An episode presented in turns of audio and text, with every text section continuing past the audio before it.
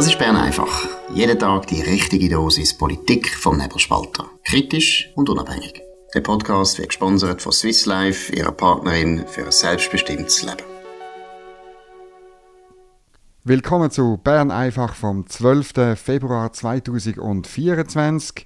Am Mikrofon ist heute ein ganz besonderer Gast, ein Kolumnist vom Nebelspalter, der Martin Schlumpf. Und zwar er hat seinen 100. Text, seine 100. Schlumpfsgrafik, ähm, geht heute online, kurz nachdem Bern einfach äh, online gegangen ist.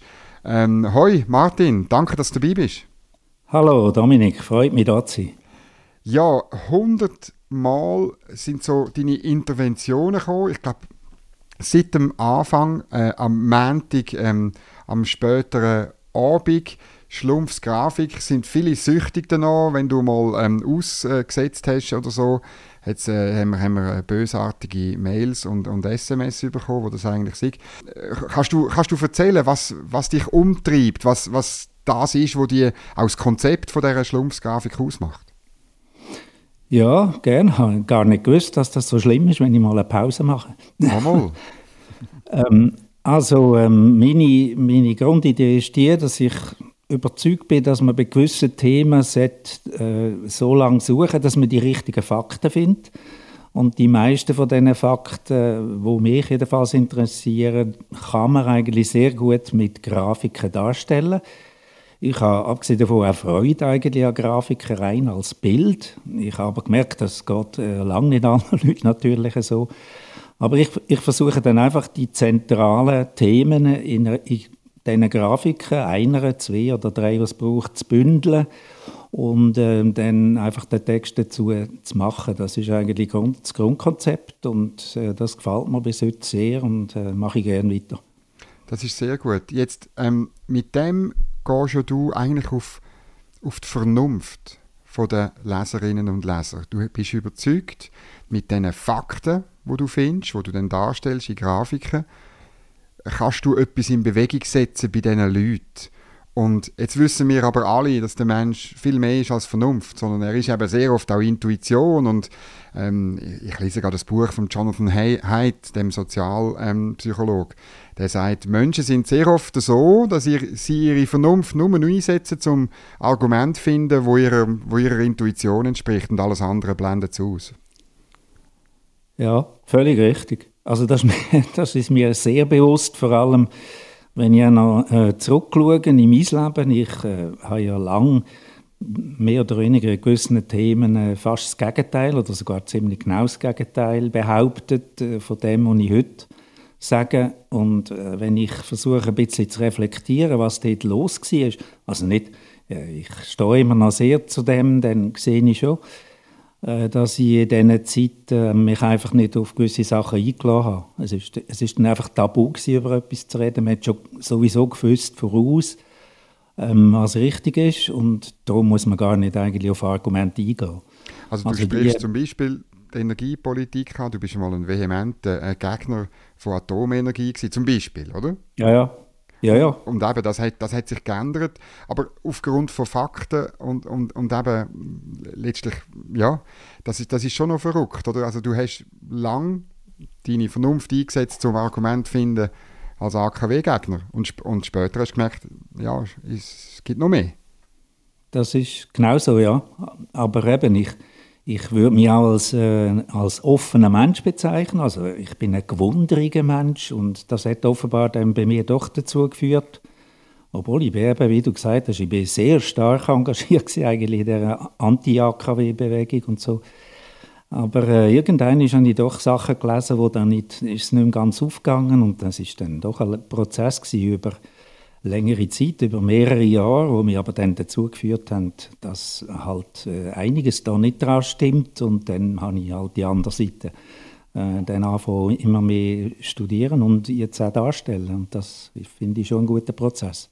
Aber ich muss aber sagen, dass von diesen Leuten, ich habe früher noch, ich habe zum Beispiel Zwürlingen, wo wir gewohnt haben, einen Umweltverein gegründet und äh, praktisch alle, die dort dabei waren, sind noch immer auf der anderen Seite.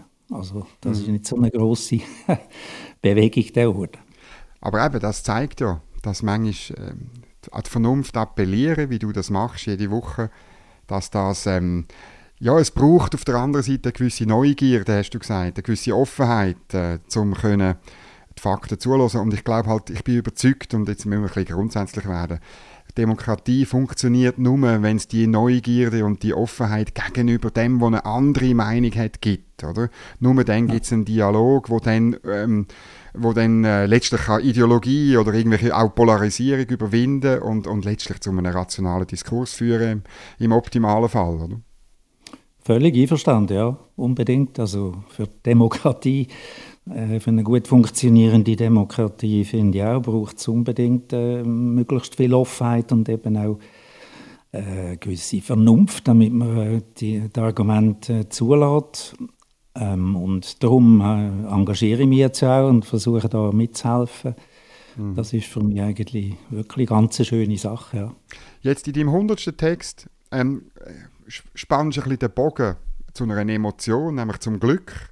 Du du, sagst, du seist ein glücklicher Mensch. Ähm, wie, wie passt jetzt das zusammen und, und was haben wir da für eine, was hast, hast du eine Grafik gemacht von dem? nein, nein, also es ist eigentlich, ich kann es noch begründen, aber ich hoffe, es kommt von selber raus. Ähm, jetzt gibt es natürlich genau für das, also für meine persönliche hm, Befindlichkeit, die ich darüber rede, also eigentlich, ja, wie ich gewisse Sachen, wichtige Sachen im Leben auffasse, das ist jetzt sozusagen der Gegenpol von, von dem, was ich eigentlich mit der Grafik machen will, wo ja eine Objektivität ist und eben Fakten. Das ist, sind keine Fakten, die ich jetzt in dem Text bringe, sondern ganz meine persönliche Befindlichkeit, jedenfalls ein Teil davon. Und ich sage eigentlich, wenn mich jemand fragt, wie ich mich fühle, dann sage ich ähm, immer, ich fühle mich als glücklicher Mensch. Und äh, das ist natürlich pointiert und äh, das, müssen wir äh, wirklich können, äh, gut, gut begründen, weil die, um Umgebung ist ja nicht unbedingt so, dass man gerade versteht, was da vielleicht gemeint ist. Aber äh, ich versuche doch einen wichtigen Teil in den Text dann so darzustellen. Und darum gibt es keine Grafik.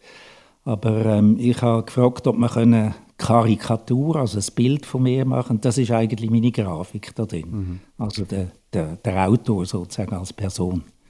Jetzt, ähm, oder viele Leute sagen vielleicht, ja, also ich bin ja nicht immer glücklich und so und, und ähm, es ist ja nicht immer gleich und so.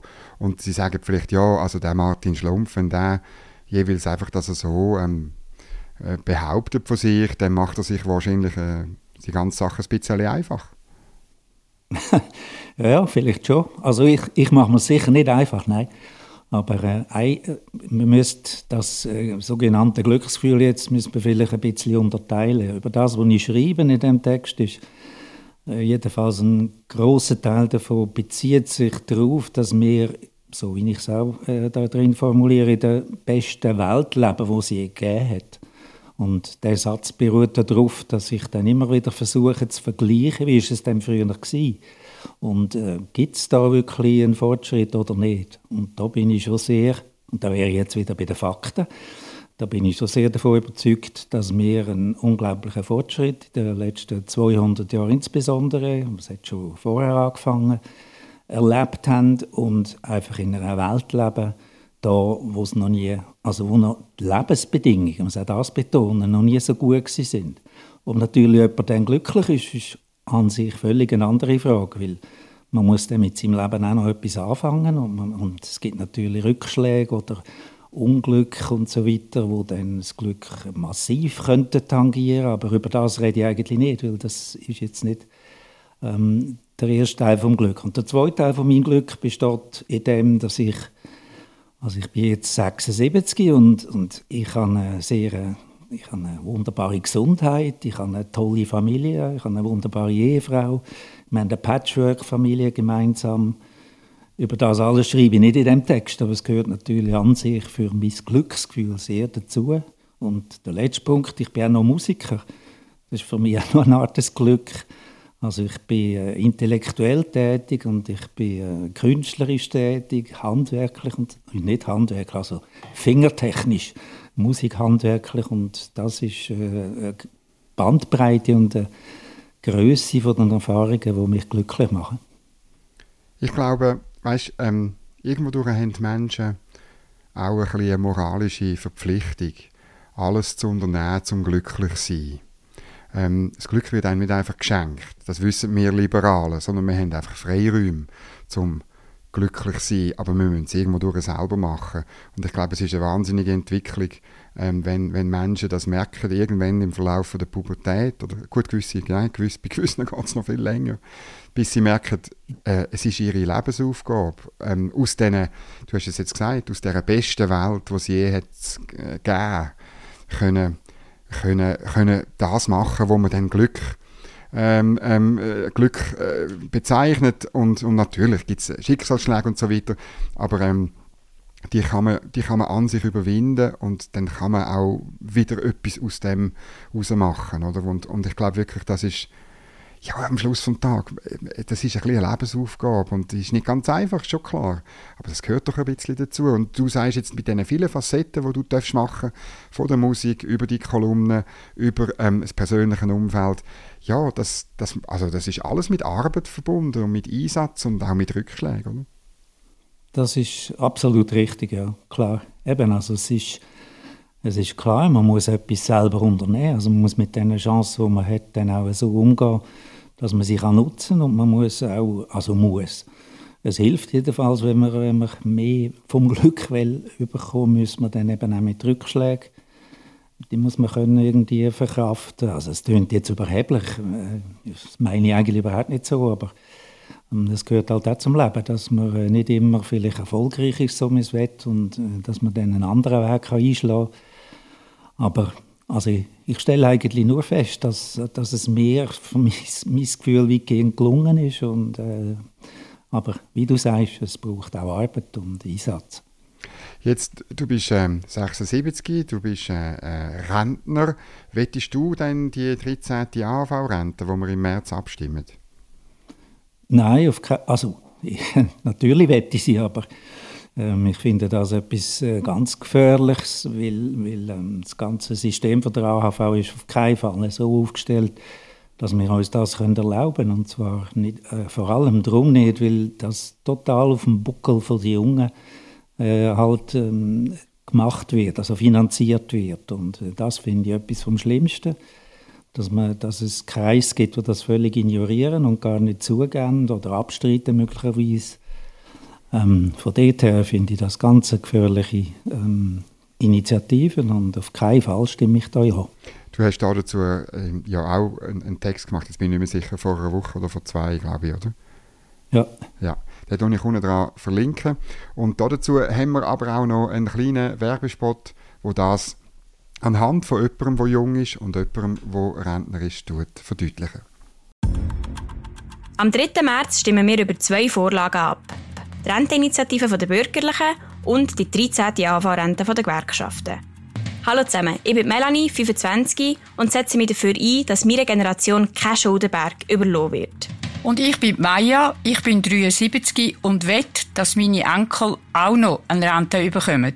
Wir leben immer länger und die Geburtenrate sinkt. Machen wir so weiter wie jetzt, braucht es laufend höhere Steuern. Genau darum will die Renteninitiative das Rentenalter an die Lebenserwartung binden. Das schafft Gerechtigkeit für alle Generationen. Darum stimmen auch Sie am 3. März Ja zur Renteninitiative. Die nächsten Generationen werden es Ihnen danken. Ja, dann wollen wir auch noch ein paar aktuelle Themen ähm, äh, besprechen miteinander. Am Sonntag ist es gewesen, nein, am Samstag schon, am Abend spät.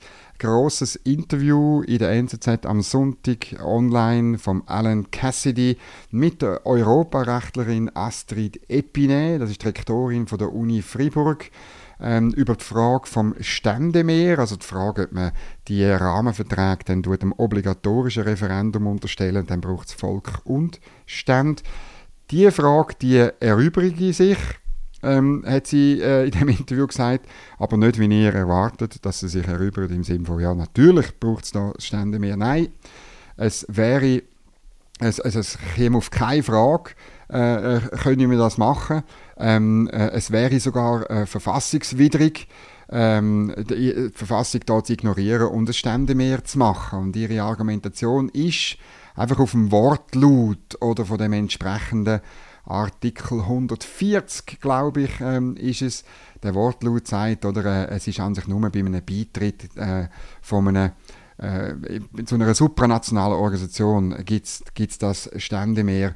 Und ich habe das noch verrückt gefunden, weil die Dame, oder sie ist nicht nur Europarechtlerin, sie ist auch äh, Professorin für öffentliches Recht und sagt das einfach. Und ich habe gestern dann also wirklich nur 10 Minuten gebraucht, mit Hilfe von Google und parlament.ch, um herauszufinden, wie das damals war. Ähm, 1998 hat man das besprochen bei der Verfassungsrevision und äh, beide Räte haben damals festgehalten, äh, sie wollen äh, weiterhin, dass das möglich ist. Also die Materialien, die Juristen sagen ja, man muss in die Materialien gehen.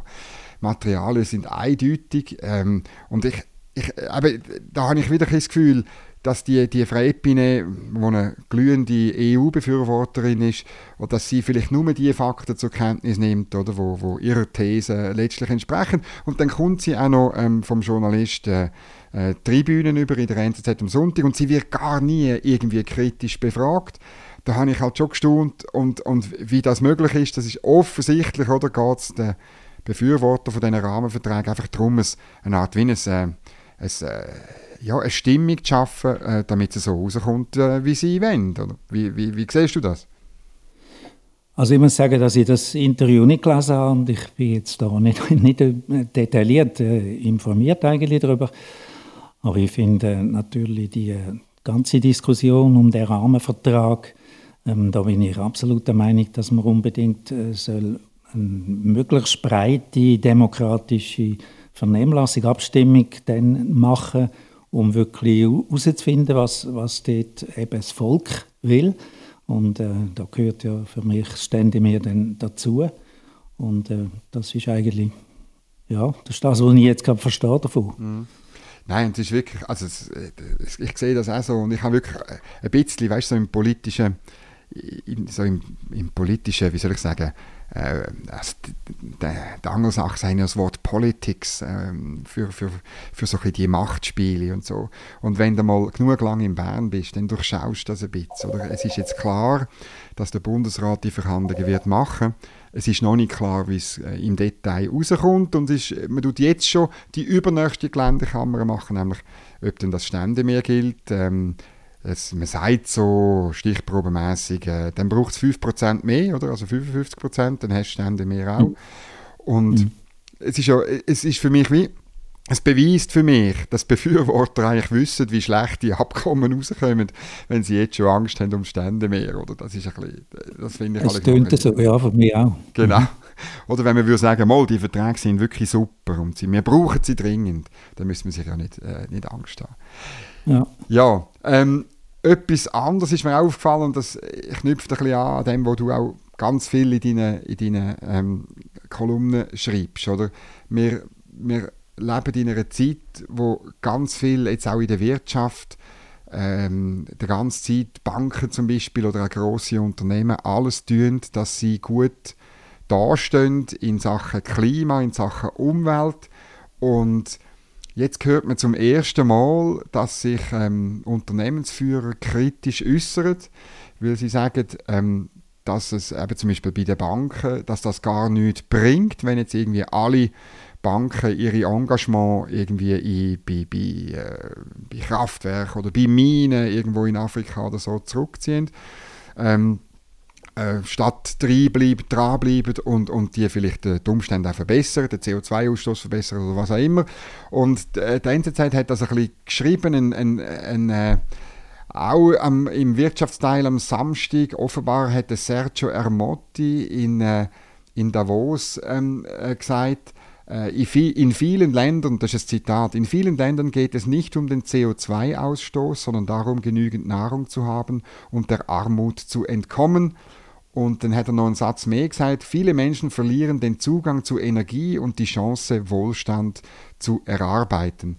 Ähm, und ja, wie, wie, wie tönt das für dich, wo dich mit dem Thema auseinandergesetzt hat? Ja, das kann ich nur voll unterstützen, was der Ermotti da sagt. Also es scheint mir viel, viel wichtiger, also wenn man auf die ganze Welt schaut natürlich, äh, dass man in erster Linie die Armut bekämpft, äh, den Hunger oder einfach die noch sehr schlechten Lebensbedingungen bestimmter Länder. Und das kann dann durchaus kontraproduktiv sein, wenn man zu sehr äh, nur schaut, ob man Treibhausgas einsparen kann und möglicherweise dann diesen Ländern die Energieversorgung beschneidet oder er, erschwert. Das genaue Gegenteil müssen wir machen, muss unbedingt dort helfen. Und selbst wenn sie müssten ein Kohlekraftwerk aufstellen finde ich, müsste man, müsste man das eben am Anfang zulassen. Und ich halte auch nicht, nicht viel davon eigentlich, dass äh, Banken müssten jetzt unbedingt das Thema so zentral behandeln weil äh, eben, also das, müsst, das muss ja noch jemand anders eigentlich äh, reguliert werden. Aber wenn Sie sich dazu äußern, in dem Sinne, der Herr, Mot Herr Motti, finde ich das auch gut. Manchmal habe ich das Gefühl, es geht auch gewissen Leuten geht's dann eben eher um die Banken und die noch mehr zu regulieren, als irgendwie um einen Umwelteffekt in Afrika oder so. Das ist ein bisschen mein Verdacht, äh, natürlich, weil, weil die Leute sehr ideologisch unterwegs sind. Wenn es ihnen nämlich wirklich ums Klima und um die Entwicklung irgendwie vom, vom Süden ging, dann würden sie sich viel mehr für, für freie Marktwirtschaft, für Eigentumssicherheit, äh, für die Bekämpfung von Korruption in diesen Ländern einsetzen, damit Menschen, die sagen wir, unternehmerisch tätig werden wenn die investieren, die Rahmenbedingungen haben, äh, damit sie das können machen und, und letztlich einen Wohlstand erarbeiten. Den Verdacht habe ich manchmal. Völlig einverstanden. Völlig einverstanden, muss ich sagen. Wirklich, ja. Das ist viel, viel zentraler. Und äh, es ist, es ist glaube ich, wirklich, äh, gewisse Leute wollen eben ähm, ablenken. Sie, sie wollen natürlich auch das kapitalistische System, also eben freie Marktwirtschaft, Eigentumsrecht, äh, Handel, Globalisierung äh, sind ein Dorn im Auge. Und ähm, ja, das äh, geht aber eben zu Lasten von Leuten in armen Ländern, die jetzt noch in der Armut sind. Und das finde ich etwas vom Schlimmsten. Ja. Ähm, die, die das eben regulieren wollen, berufen sich immer auf das Pariser Klimaabkommen. Und äh, du, hast, du bist einer von, von der, mindestens von der Redaktion, aber auch sonst von den von der Leuten im Land, wo das Abkommen ähm, schon x-mal auch beschrieben hat und, und, und, und sehr gut kennt. Was ist eigentlich deine Bilanz von dem Pariser Klimaabkommen? Ist jetzt das wirklich das seligmachende Abkommen, wo alle Klimaprobleme löst? Nein, das äh, würde ich auf keinen Fall so sagen, weil also der, der wichtigste oder der erste Punkt ist ja, dass es auf einer freiwilligen Basis beruht und äh, alle bis jetzigen Berichte, die rausgekommen sind, zeigen ja, dass das nicht so eingehalten wird, wie die einzelnen Regierungen versprochen haben. Also man ist eigentlich von dem Ziel, das man dort hat, sehr klar. Man kommuniziert es ja auch, man ist äh, relativ weit weg.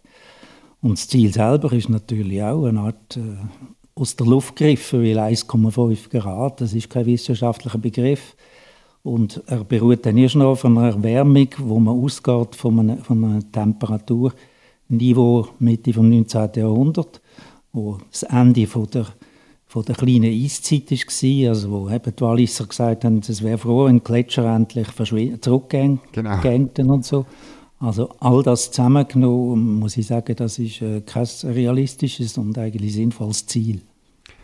Gut, und wer über das mehr wissen will, Schlumpfsgrafik ähm, lesen regelmäßig. Das kommt, wird sicher auch wieder einmal äh, Thema sein bei dir. Jetzt bei Bern einfach tun wir immer auch noch ein paar lust oder eine, eine lustige Meldung bringen. Ist, ich bin aber nicht sicher, ob die Meldung jetzt wirklich lustig ist. Also, mir ist einmal das Lachen im Hals stecken geblieben, weil ich beim Lesen gemerkt habe, die meinen das wirklich so.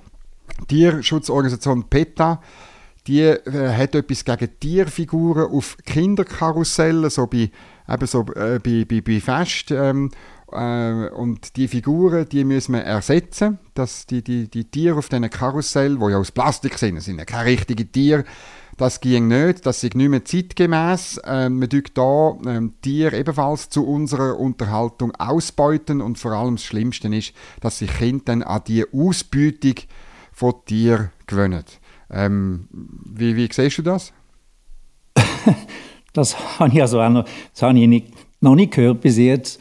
Ähm, das ist einfach, äh, finde ich, man tut da auf, der, auf dem Buckel jetzt quasi von den Kind irgendetwas ähm, postulieren, wo völlig, völlig absurd ist. Also man, man kann es fast nicht glauben, dass solche äh, Sachen überhaupt ernsthaft in Betracht gezogen werden und, und äh, es Leute gibt, die da meinen, sie müssen sich da dafür einsetzen. Ja, ja manchmal hat man so beim Lesen von den Medien das Gefühl, ähm, ja, die Welt, äh, die spinnt. Wir probieren beim Nebelspalter das, ähm, das anders zu machen. Wir probieren wirklich relevante Informationen zu geben, auch dank dir. Ähm, Martin, ich hoffe auf weitere 100, ähm, 100 Texte von dir. Sicher, ja, klar. Wir können mit dir rechnen, das ist sehr gut. Und dann haben wir, ähm, das ist auch noch wichtig, wir haben einen Promotionscode. Also man kann, wenn man äh, jetzt zugelassen hat, mit dem Code SCHLUMPF, also einfach die Nachname S-C-H-L-U-M-P-F, kommt man sozusagen ein Halbtags-Abo über vom Nebelspalter, muss einfach auf Abonnierung äh, und dann muss man beim Checkout, gibt es so ein Feld, wo heißt Rabattcode und dort muss man eben Schlumpf eingeben das ähm, freut mich sehr, dass wir das machen können. Für alle, die jetzt das Gefühl haben, der Journalismus, den Martin Schlumpf macht, seine Grafiken, seine Fakten, wo er ähm, neugierig, wie er ist, auch die nächsten 100 Mal raus, rausholt und für euch aufbereitet. Das ist immer auch ziemlich viel Arbeit. Wer das unterstützen will, der soll jetzt auf Abonnieren gehen und, äh, und, und das machen. Dann kann man weiterhin ähm, dich lesen, Martin. Danke vielmals, Dominik. Also, ich, ich werde eigentlich noch ganz schnell am Schluss sagen, dass auch noch ein Teil von meinem Glück ist, dass ich im Nebelspalter das kann machen was ich machen kann. Und, äh, der, also, der, dass der Markus mich als Nicht-Journalist, als Musiker sozusagen angestellt hat, ist äh, das eine wunderbar. Und das andere Tolle für mich ist, dass der Alex Reichmuth, dem ich immer meine Kolumnen schicke, äh, immer wieder kritisch zurückfragt und so weiter. Also die Zusammenarbeit mit dem Alex möchte ich auch verdanken. Also für mich ist es wunderbar, da mitzumachen. Danke vielmals. Danke dir. Und das ist es Bern einfach vom 12. Februar 2024. Danke fürs Zuhören, danke fürs Weiterempfehlen, danke fürs Hochbewerten und eben mit dem Promocode Schlumpf abonnieren.